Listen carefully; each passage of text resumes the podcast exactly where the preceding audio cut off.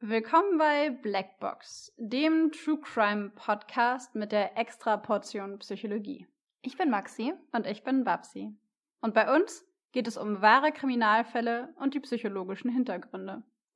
Wir schauen uns an, warum psychisch kranke Straftäter tun, was sie tun, und wir erklären euch die psychischen Erkrankungen, die dahinter stehen. Einige unserer Fälle beinhalten ziemlich viel Gewalt, sowohl physische, psychische als auch mal sexuelle.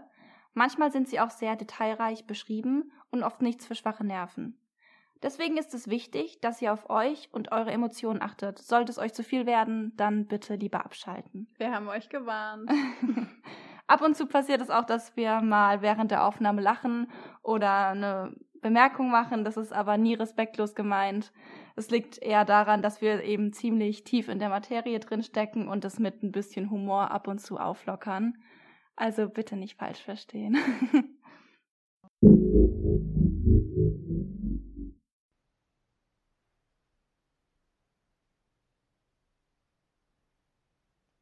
Okay, wollen wir anfangen? Let's go. Okay, warte, ich brauche noch eine Nase.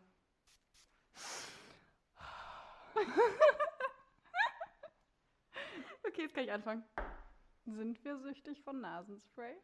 Nein, ich habe noch Heuschnupfen. Das ist, das ist was ganz Akzeptiertes und wenn ich Heuschnupfen habe, dann brauche ich das halt. Mm. Fun Fact über Maxi. Maxi hat eine sehr ausgeprägte Nasenspray-Sucht. Aber Ja. das will sie nicht zugeben. Ja, nicht, dass er jetzt dachte, ich habe mir jetzt, keine Ahnung, Kokain hochgezogen. Das war Nasenspray. So weit sind wir noch nicht.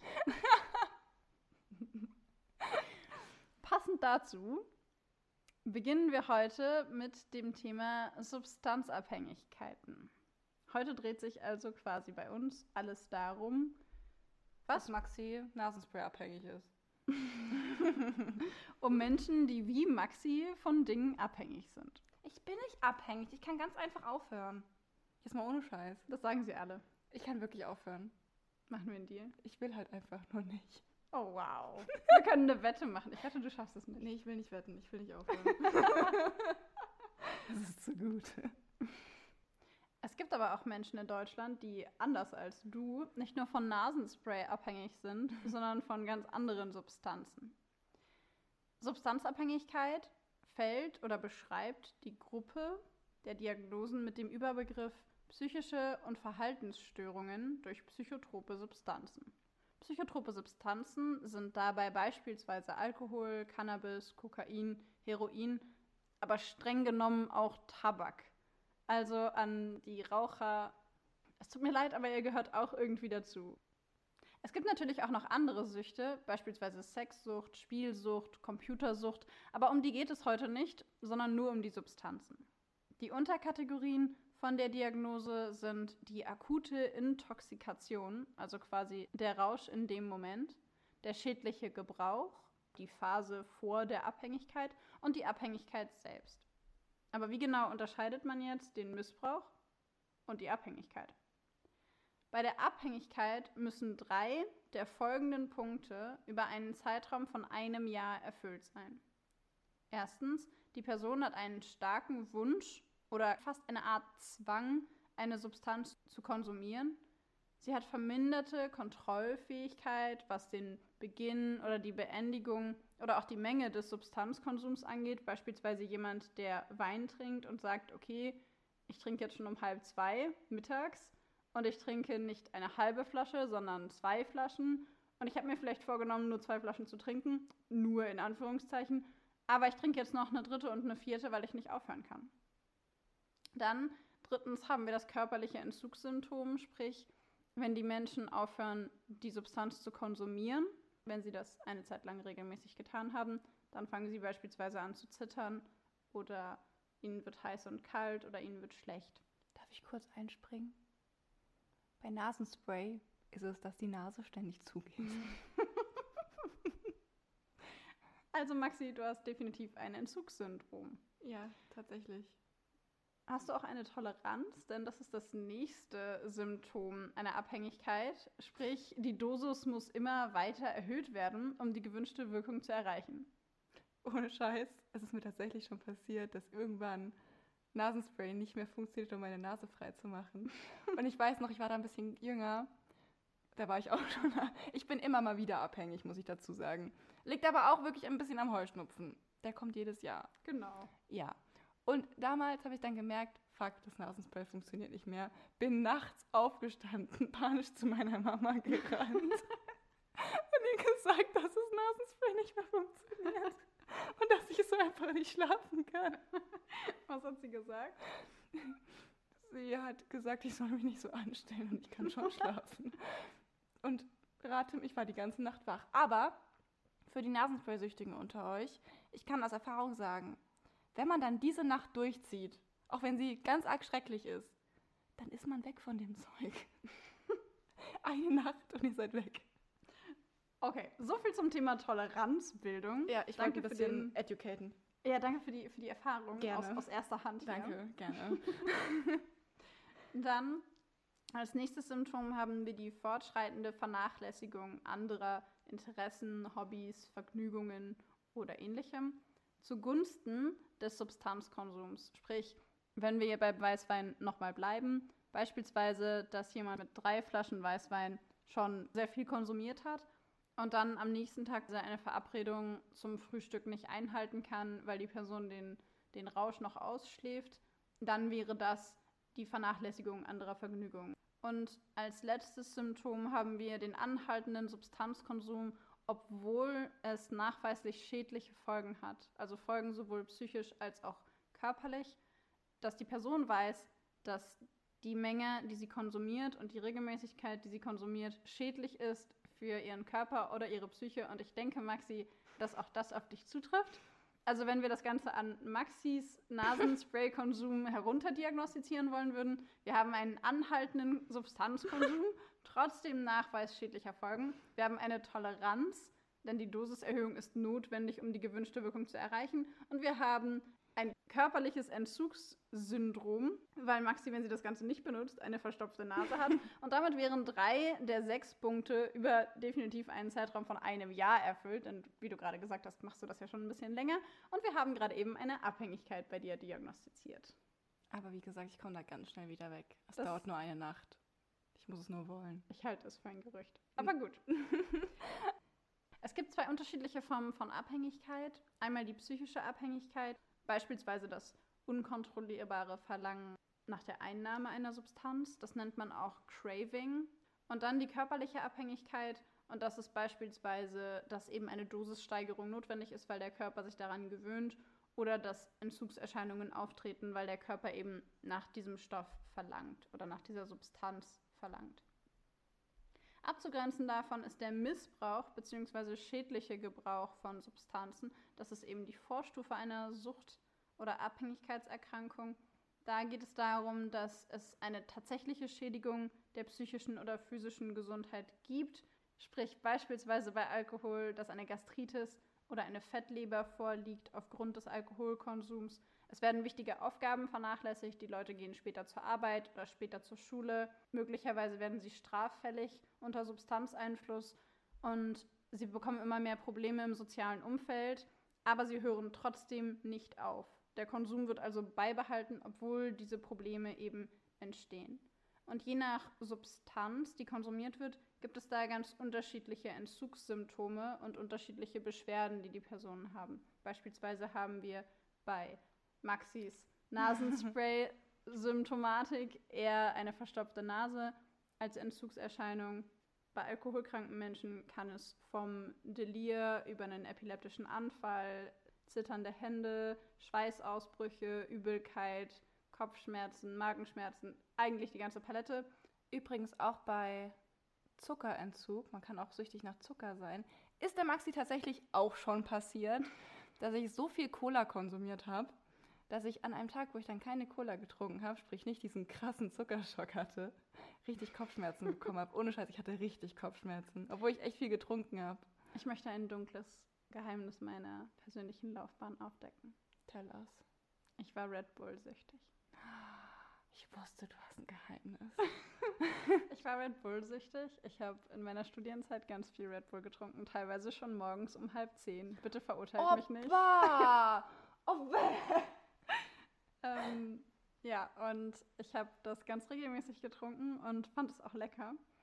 Und irgendwann habe ich aber gemerkt, dass ich morgens um halb zehn, zehn, wenn ich mir kein Red Bull gekauft hatte, dieses Craving hatte. Ich hatte das Bedürfnis danach, einen Red Bull zu trinken. Und ich habe die ganze Zeit darüber nachgedacht, dass ich gleich zur Mensa rübergehen werde, um mir einen Red Bull zu kaufen. Und in dem Moment, wo mir das bewusst geworden ist, habe ich Red Bull nie wieder angefasst. Ich habe bis heute, seit diesem Tag, kein Red Bull mehr getrunken, weil ich festgestellt habe, dass mein Körper das Bedürfnis und auch meine Psyche das Bedürfnis hatte, Red Bull nochmal zu trinken. Und es hätte auch keinen anderen Energy Drink geben dürfen, nur Red Bull.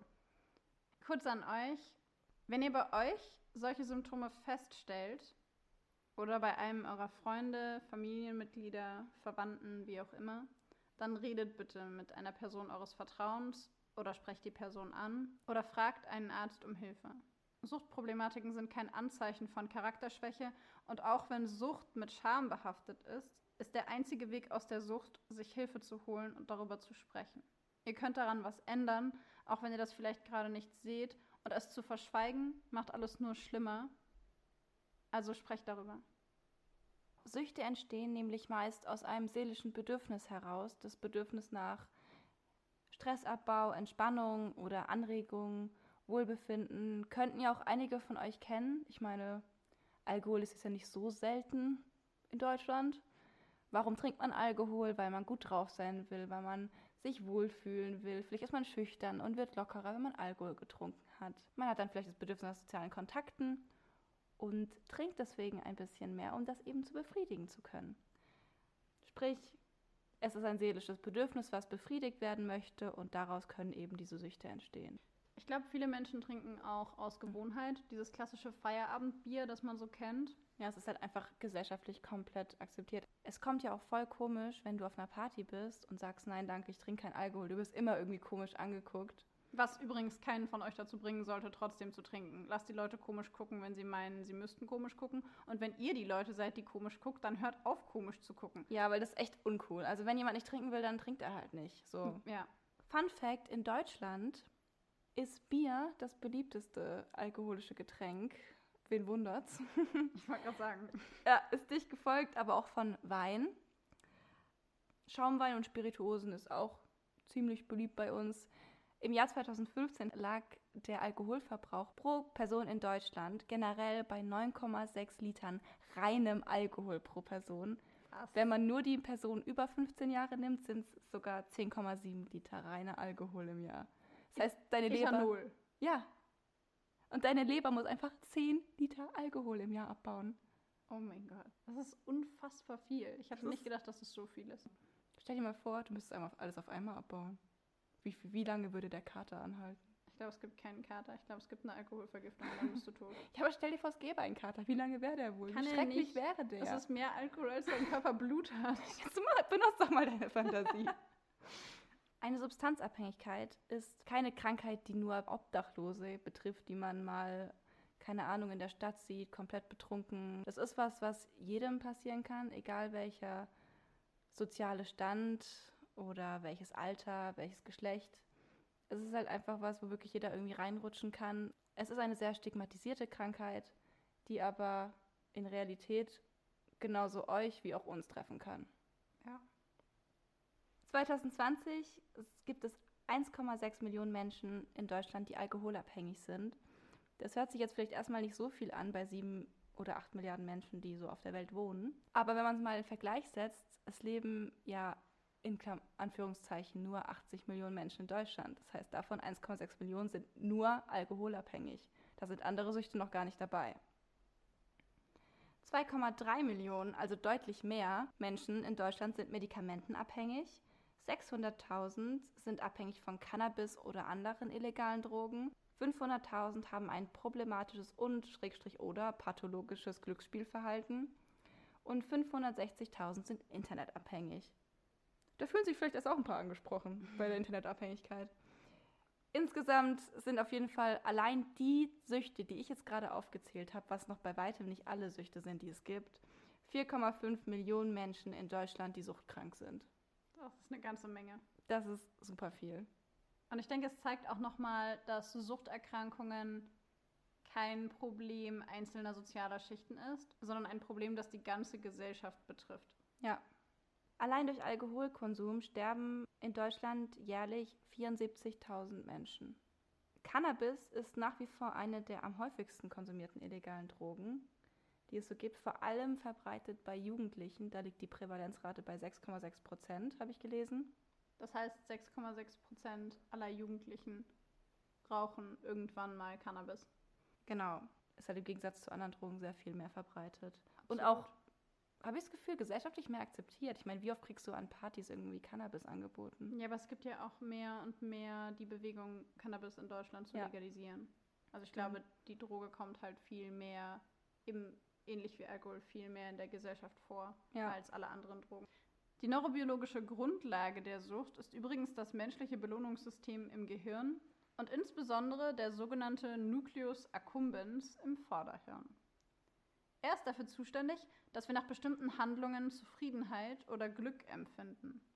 Aktiviert wird das Belohnungssystem durch ganz verschiedene Ereignisse, beispielsweise eine riesige Portion Eis bei unserem Lieblingsitaliener, aber auch Sport oder Sex. Das Belohnungssystem ist also dafür da, dass wir bestimmte Dinge immer wieder tun wollen. Und es ist übrigens auch dafür zuständig, dass wir unserem Hund mit Leckerlis dazu bringen können, bestimmte Dinge immer wieder zu tun und auf uns zu hören. Eine Suchterkrankung basiert auf demselben Prinzip.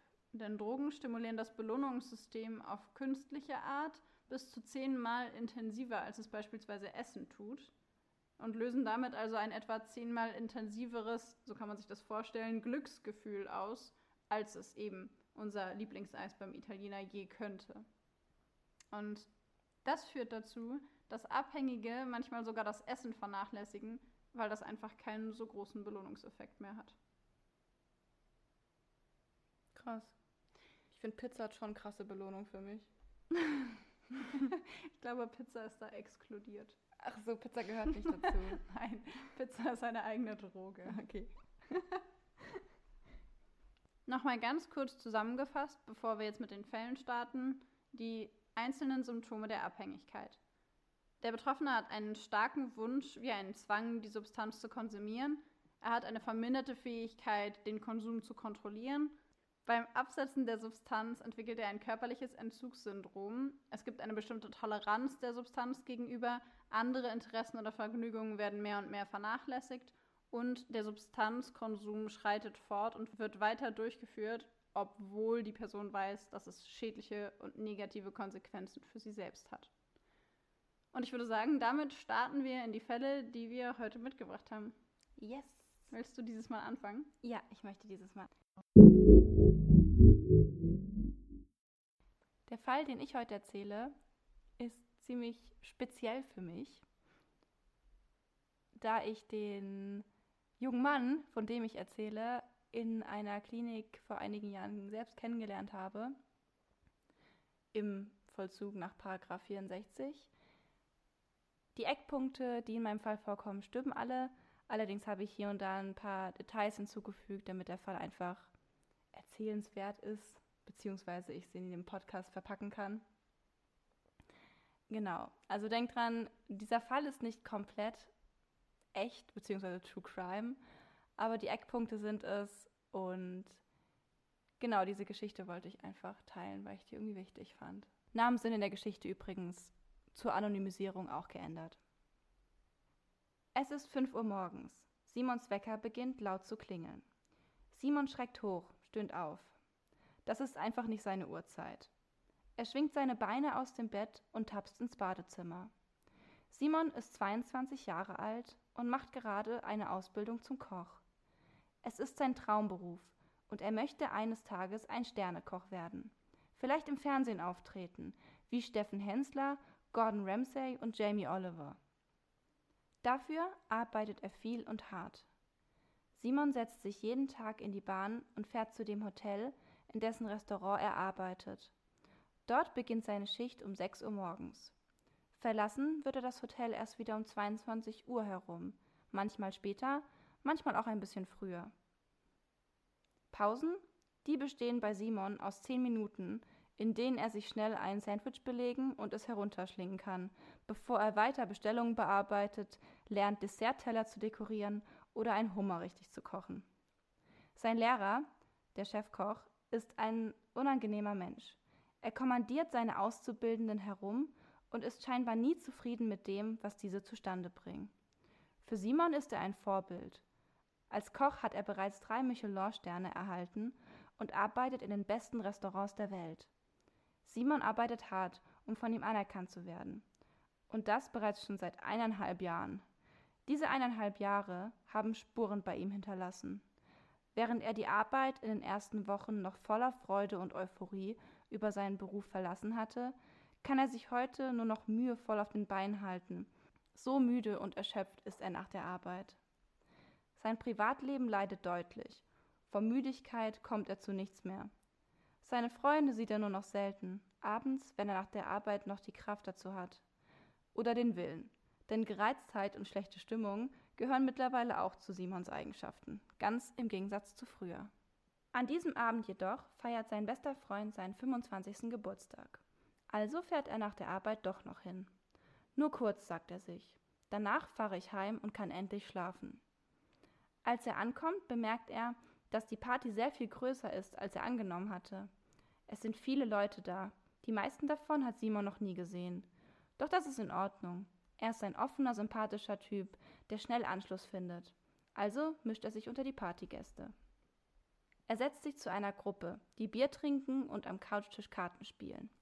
Er unterhält sich viel mit seinem Sitznachbarn, Max. Sie reden über Gott und die Welt. Und irgendwann erzählt Simon von seinem Job. Von der Müdigkeit, dem Stress, den Schlafstörungen, der gereizten Stimmung. All das müsse er in Kauf nehmen, um seinen Traum weiterverfolgen zu können. Dann fragt Max, wie wäre es, wenn ich etwas hätte, das deine Leistung steigert? und holt ein kleines Tütchen mit weißem Pulver aus seiner Jackentasche. Kokain. Simon zögert. Bisher hatte er nie etwas Härteres als Cannabis konsumiert. Eigentlich wollte er sich von derartigem Zeug fernhalten. Er weiß, was das anrichten kann. Sein Vater war viele Jahre lang abhängig, saß wegen Handels sogar im Gefängnis. Andererseits, was kann schon groß passieren, bei einem Mal? Man kann es ja mal probieren. Einmal ist kein Mal. Unter Max Anleitung rollt Simon einen 50-Euro-Schein zusammen, legt das Pulver auf den Glastisch und zieht es durch die Nase. Es brennt schrecklich, Tränen schießen Simon in die Augen. Doch ein paar Minuten später hat Simon das schon total vergessen. Er ist wach, energiegeladen und tanzt ausgelassen mit seinen neuen Freunden und einigen Mädchen zu der lauten Musik. Am nächsten Morgen geht der Wecker wieder um fünf los. Wieder fühlt Simon sich erschlagen, müde, komplett erschöpft und kaputt. Er schleppt sich zur Arbeit, möchte sich am liebsten einfach auf den Boden legen und schlafen. Der Chefkoch schnauzt ihn an, weil er mehrere Teller fallen lässt. In der Pause ruft er Max an, fragt, ob er noch ein bisschen von dem Kokain haben kann. Er würde es gerne auf der Arbeit testen. Max kommt vorbei und bringt ihm Nachschub. Nach der Einnahme wendet sich das Blatt wieder. Simon arbeitet konzentriert und ist hellwach. Er kann endlich die Leistung erbringen, die er die ganze Zeit angestrebt hat. Er ist euphorisch und fühlt sich unbesiegbar. Als er heute die Arbeit verlässt, nickt sein Lehrer ihm zu und lobt seine gute Mitarbeit. In den nächsten Wochen steigt Simons Kokainkonsum. Er konsumiert regelmäßig, um eine konstante Leistung bei der Arbeit bringen zu können. Langsam arbeitet er sich an die Spitze, gehört zu den Besten. Sein Lehrer scheint zufrieden mit ihm. Simon bemerkt aber auch negative Wirkungen. Wenn die Wirkung der Droge nachlässt, fühlt er sich noch erschöpfter als vorher. Er verspürt depressive Verstimmungen, ist schlecht drauf und bekommt mit der Zeit sogar gelegentliche Panikattacken. Seine Lösung dafür? Er nimmt mehr und häufiger Kokain, so dass die unangenehmen Phasen möglichst kurz sind oder gar nicht mehr auftreten. Irgendwann geht Simon das Geld aus. Als Auszubildender verdient er nicht viel und die Drogen sind teuer. Als er Max darauf anspricht, dass er bald kein Geld mehr habe, schlägt dieser ihm vor, ebenso wie er, selbst einiges von dem Kokain zu verkaufen. Das würde viel Geld bringen, sagt er. Das Kokain finanziert sich quasi von selbst. Simon ist direkt begeistert und sagt zu. Bald bringt Max ihm ein ganzes Kilo nach Hause und trägt ihm auf, dieses in kleine Tütchen aufzuteilen und zu verkaufen. Gesagt, getan. Simon ist gut in dem, was er tut. Er verkauft die Drogen unter anderem auch an seine Kollegen. Einer dieser Kollegen verrät Simon dann an die Polizei. Diese steht eines Tages unvermittelt vor seiner Tür und verlangt von ihm herauszutreten. Sie fragen ihn, ob er im Besitz von Kokain sei und ob er es verkaufen würde.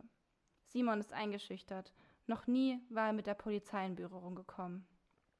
Schnell gibt er alles zu, möchte nur raus aus der Situation. Die Polizisten nehmen ihn mit. Er kommt in Untersuchungshaft. Einige Wochen später wird sein Fall verhandelt.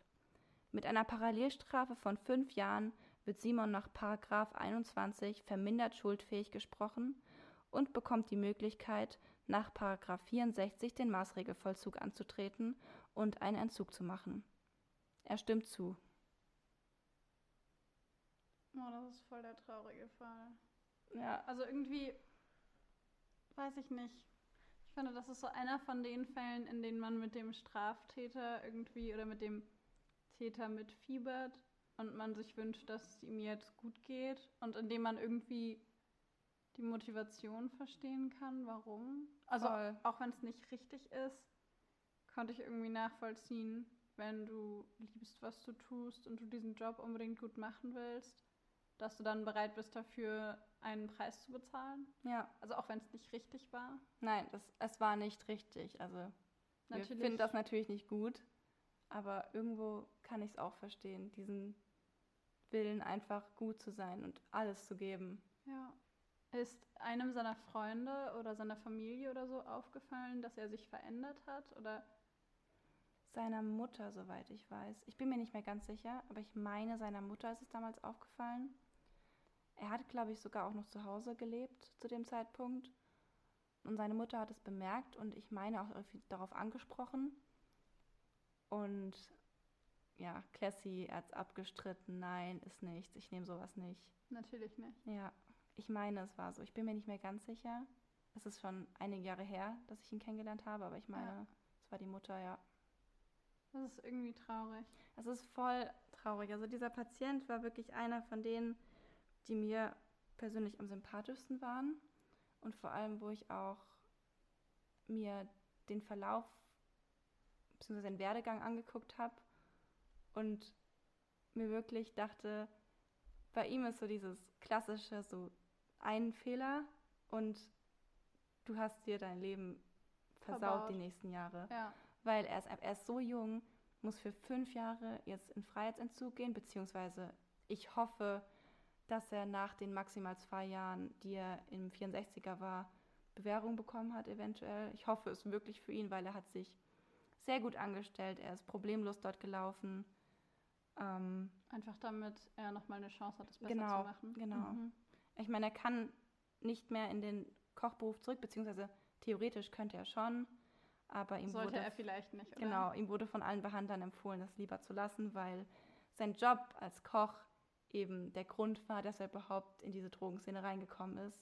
Und dann natürlich ein Risiko ist, dass er, wenn er das gleiche Szenario wieder schafft, wieder in den gleichen Teufelskreis reinkommt. Ja, vielleicht allgemein ein Job, der sehr hohe Anforderungen hat, eine sehr hohe Arbeitsbelastung. Ja. Genau. Aber das ist auch, ich finde, das ist so ein, so ein klassischer Beschaffungskriminalitätsfall. Also Ja. jemand, der nur kriminell wird, um sich seine eigene Drogensucht zu finanzieren, die dann im Grunde ja, wie wir vorher schon kurz besprochen hatten, auch nur dafür da war, um Wohlbefinden aufrechtzuerhalten, beziehungsweise einen bestimmten Effekt zu erzielen, der für den Konsumenten notwendig oder erstrebenswert war. Ja, in seinem Fall leistungssteigernd und gleichzeitig aber stressabbauend. Ja. Ja. Irgendwie nachvollziehbar, wenn auch nicht richtig, aber nachvollziehbar. Ja. Ich hoffe einfach wirklich, dass, es, dass er nicht mehr rückfällig geworden ist und dass er raus konnte und dass jetzt alles gut ist. Ich weiß noch, ich bin dann aus dieser Klinik gegangen, also ich habe dann ja aufgehört, dort zu arbeiten und habe mir wirklich, wirklich gewünscht, dass er das hinkriegt. Das glaube ich. Genau, so viel zu meinem Fall, dem Fall zur Beschaffungskriminalität.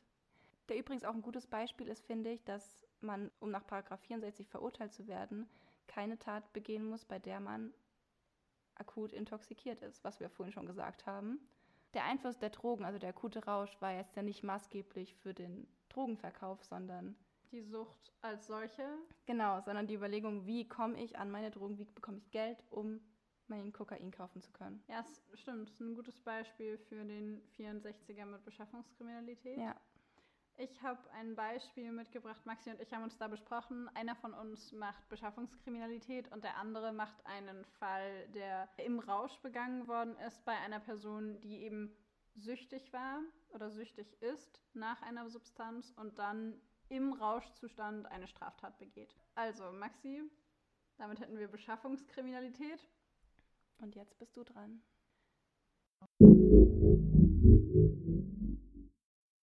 Es ist der 5.7.2011. Ein warmer Sommerabend in Berlin. Zwei junge Männer treffen sich. Sie sind Kollegen, beide Tätowierer. Der jüngere von beiden, James S., ist erst vor kurzem aus Brooklyn nach Berlin gezogen. Später am Abend lädt James S. seinen Kollegen, den 31-jährigen Raul S., noch mit in die Wohnung seiner Verlobten in der Edisonstraße in Oberschönweide ein. Auch Raul ist erst seit kurzem in Berlin. Er ist gebürtiger Österreicher. Zu dritt verbringen sie den Abend. Sie trinken und haben eine gute Zeit. 7.7.2011, zwei Tage später. Ein Angler entdeckt im Stadtteil Oberschönweide in der Spree einen schwarzen Rollkoffer. Als er ihn öffnet, entdeckt er den Torso einer männlichen Leiche. In den folgenden Tagen werden immer wieder Müllsäcke mit Leichenteilen in der Spree und in Reinickendorf am Ufer des Schäfersees entdeckt.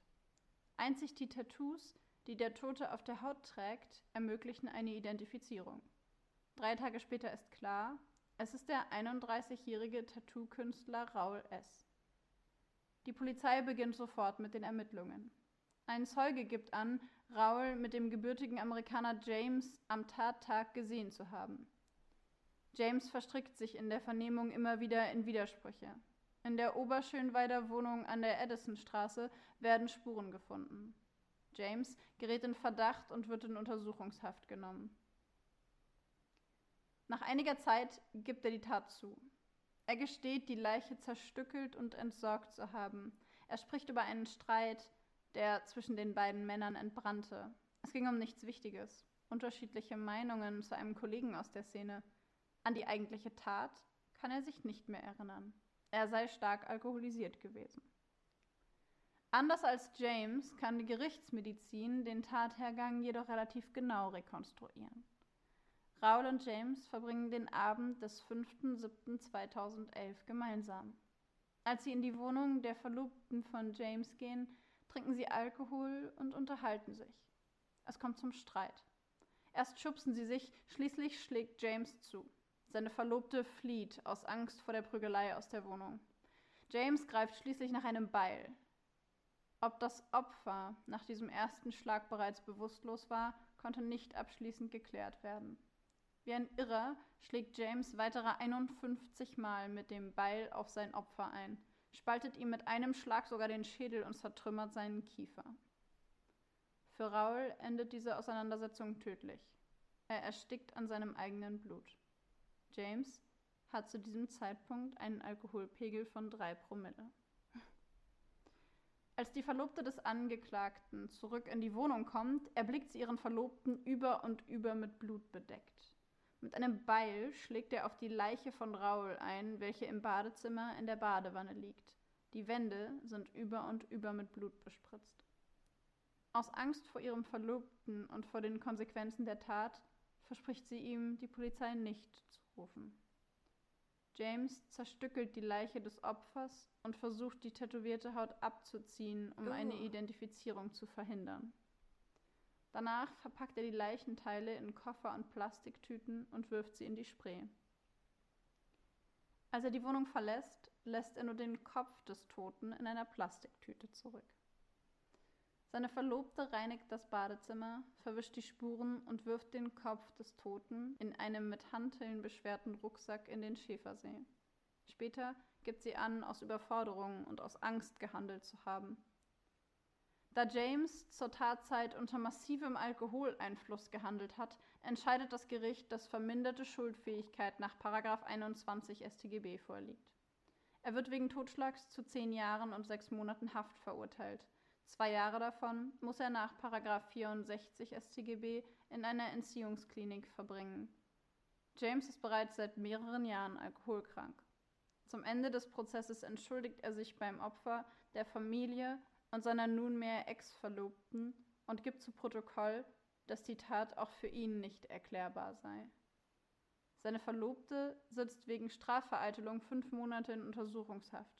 Das Verfahren gegen sie wird gegen eine Zahlung von 1000 Euro eingestellt. Sie unterzieht sich nach der Tat einer Therapie, um die Geschehnisse zu verarbeiten. Einzig das Motiv für die Tat konnte bis zum Schluss nicht geklärt werden. Packst einfach wieder voll den krassen Fall aus. ich fand, dass, dass es irgendwie einen Fall braucht, der zeigt, zu welchen abstrusen Fällen Menschen in einem Rauschzustand fähig sind. Und ich war der Meinung, dass das ein Fall ist, der aufzeigt, wie sehr man die Kontrolle verlieren kann und vor allen Dingen auch, was es bedeutet, wenn jemand Toleranz entwickelt. Also stellen wir uns mal vor, dass einer von uns beiden drei Promille im Blut hätte. Ich glaube nicht, dass ich in der Lage wäre, mich mit jemandem zu prügeln. Ich glaube, ich würde im Krankenhaus liegen. Richtig. Normalerweise wäre das ein Promillewert für eine Alkoholvergiftung. Mhm. Und genau, ich fand, ja, der, der Fall war, war krass und war, war hart, aber der ist damals auch rauf und runter durch die Medien gegangen, weil mhm. es viel diskutiert wurde, ob man da jetzt nach Paragraph 64 verurteilt und ob das jetzt eine verminderte Schuldfähigkeit gibt, diese festgestellt wird oder eben auch nicht, eben auch weil diese Tat so brutal war. Man muss dazu sagen, dass ich mehr Körperverletzungen im Rausch kenne bzw. gesehen habe, aber natürlich kann es auch so weit gehen, auf jeden Fall. Ich meine, Körperverletzungen, wenn du die krass machst, kann es ja auch immer zur Todesfolge kommen. Also man muss dazu auch sagen, dass James, der aus den USA kam, ohne Aufenthaltspapiere in Deutschland gewesen ist und dass er in den USA bereits gesucht wurde, weil er da auch schon mehrfach eben wegen Raub und Diebstahl angeklagt wurde und auch schon wegen Körperverletzungen und auch schwerer Körperverletzungen im Rausch. Oh, und okay. das war quasi wie so eine Art Spitze des Eisbergs, mhm. was sich dazu getragen hat, weil sich eben seine Suchtproblematik und seine Kontrollverluste auch innerhalb des Rausches immer mehr aufgebaut haben. Krass. Es war ja, da war wieder ein Kopf in einem ein abgetrennter Kopf. Das war wieder ein Kopf in einer Plastiktüte. Ja. War auch Plastiktüte. Ja, bin mir sicher. Ich, oh. Das ist wie in der ersten Folge. ja, ich hoffe, es wird keine Tradition. Das ist mir ein bisschen eine makaber. Tradition. Aber wirklich. Die Verlobte wurde ja nicht verurteilt am Ende. Die hat dann wie einen Vergleich gehabt, oder was? Genau, also die wurde erst angeklagt und dann auch in Untersuchungshaft genommen, weil man zuerst davon ausgegangen ist, dass es so ein hinterhältiger, bestialischer Mord gewesen ist, den die beiden zusammen ah, begangen haben. Ja. Und dann wurde aber festgestellt, dass sie selber gar nicht anwesend war, als der Mord bzw. das Tötungsdelikt, besser gesagt kein Mord, sondern Tötungsdelikt geschehen ist und dass sie selber eben solche Angst hatte vor ihrem damaligen Verlobten, was man sich irgendwie auch vorstellen kann, mhm. wenn du da reinkommst und das siehst. Genau, und weil sie eben solche Angst hatte, dass sie all diese Dinge gereinigt hat und den Kopf in diesen See geworfen hat, wurde gewertet als Angstreaktion, die sie vor ihrem Verlobten hatte und als Überforderungsreaktion. Und sie selber hat von vornherein kooperiert und hat dann der Polizei auch alles gesagt. Und mhm. genau, und dann wurde das Verfahren eingestellt, auch einfach, weil sie selber sich auch in Therapie begeben hat, um all diese Dinge überhaupt aufarbeiten zu können. Also mhm. es wurde eben gewertet als Reaktion aus ja. Angst und Überforderung. Hätte mich auch gewundert, wenn nicht, ehrlich gesagt. Vor allem, ich dachte eigentlich, und nach meinem Wissensstand war es so, dass die Entsorgung einer Leiche gar kein Straftatsbestand in Deutschland ist. Das weiß ich gar nicht. Nur die Vertuschung einer Straftat, was wahrscheinlich dann bei ihr das der Fall wäre, ne? Aber wäre das nicht das Gleiche? Ich meine, wenn du eine Leiche auf der Straße findest und du entsorgst diese Leiche, vertuschst du damit nicht eine Straftat, weil du mindestens Polizeiarbeit behinderst, weil du Spuren vernichtest? Naja, theoretisch könnte ja auch, keine Ahnung, Opa Helmut einen Herzinfarkt haben, was dann kein Verbrechen ist. Und du möchtest den Körper von o vor Oma Helga verstecken, weil die sonst einen Anfall bekommt und deswegen tust du den Körper weg und das wäre dann Leichenentsorgung? Ich weiß nicht, ob das erlaubt ist. Ich meine, ich habe das mal gelesen. Ich, ich, ich gucke das bis nächstes Mal mal nach. Falls das einer interessiert von- mich jetzt. Falls einer von euch das weiß, dann lasst es uns auf jeden Fall wissen. Schreibt uns über Instagram beispielsweise Yep. und macht uns, was das angeht, ein bisschen schlauer, weil wir wissen es nicht. Ja, und ähm, wenn ihr uns nicht helfen könnt, dann gucke ich es bis nächste Folge mal nach. Macht das. Okay, unsere beiden Täter, obwohl die Taten ja komplett unterschiedlich waren, würden trotzdem beide in einen Maßregelvollzug nach Paragraph 64 kommen, wovon wir es ja schon letztes Mal hatten.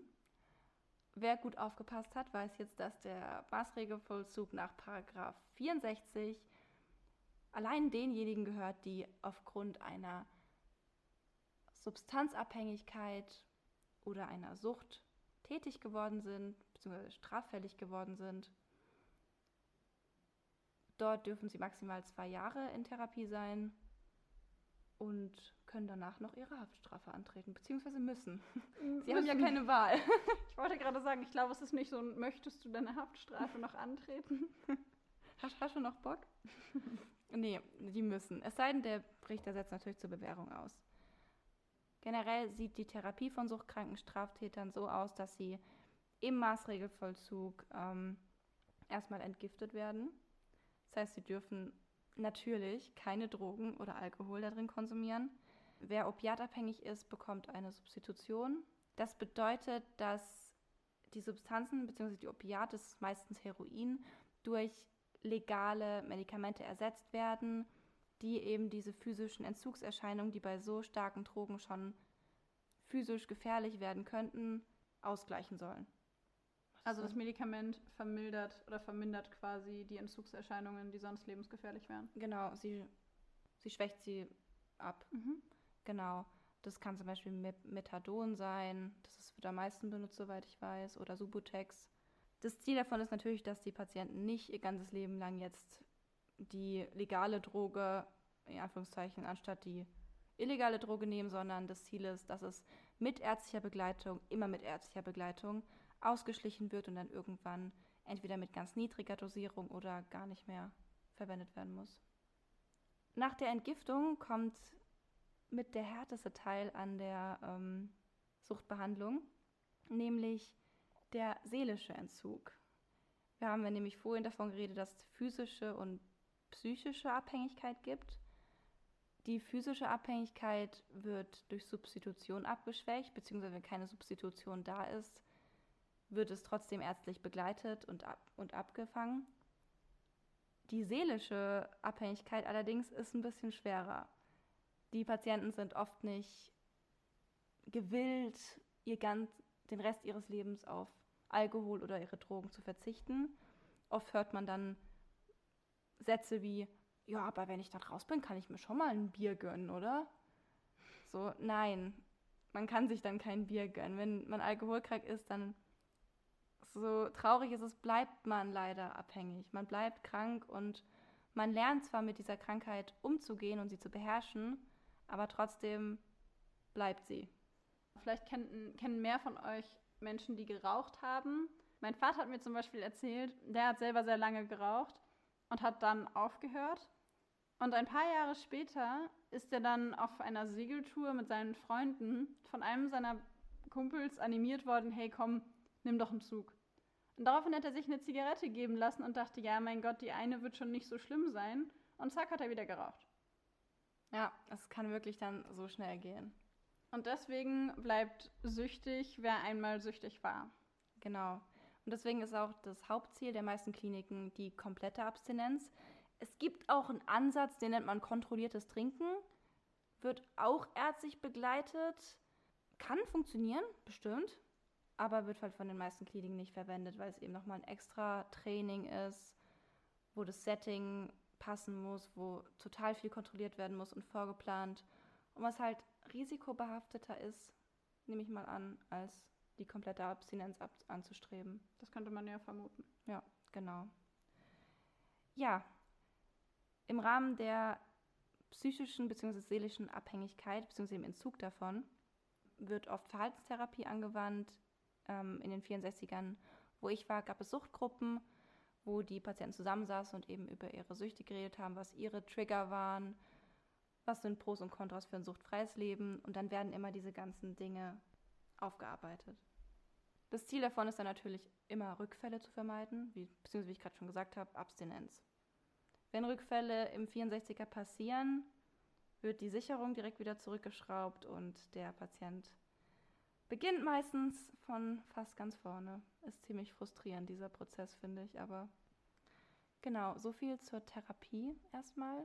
Es gibt bestimmt noch viele, viele andere Ansätze. Sucht ist ein stark erforschtes Thema, aber das ist so das, was ich praktiziert gesehen habe. Zur Prognose der Erkrankung lässt sich sagen, dass je früher eine Substanzabhängigkeit erkannt wird, desto besser lässt sie sich behandeln. Also gilt da ähnliches wie bei den meisten anderen psychischen Erkrankungen. Und selbstverständlich dreht es sich viel um die Kooperationsbereitschaft des Süchtigen. Wie sehr ist er bereit dafür, sein bisheriges Verhalten aufzugeben? Wie sehr ist er bereit dafür, sich auf die Therapie einzulassen? Und wie reflektiert ist er selbst? Und natürlich auch, wie süchtig machend ist die Droge, denn unterschiedliche Drogen haben einen unterschiedlichen Suchtfaktor. Aber für alle Süchte ganz allgemein gilt, unser Belohnungssystem vergisst nicht. Oh, das ist ein guter Abschlusssatz. Also merkt es euch, wir merken es uns auch. Für alles, was ihr anfasst und alles, was ihr ausprobiert, unser Belohnungssystem vergisst nicht. Genau.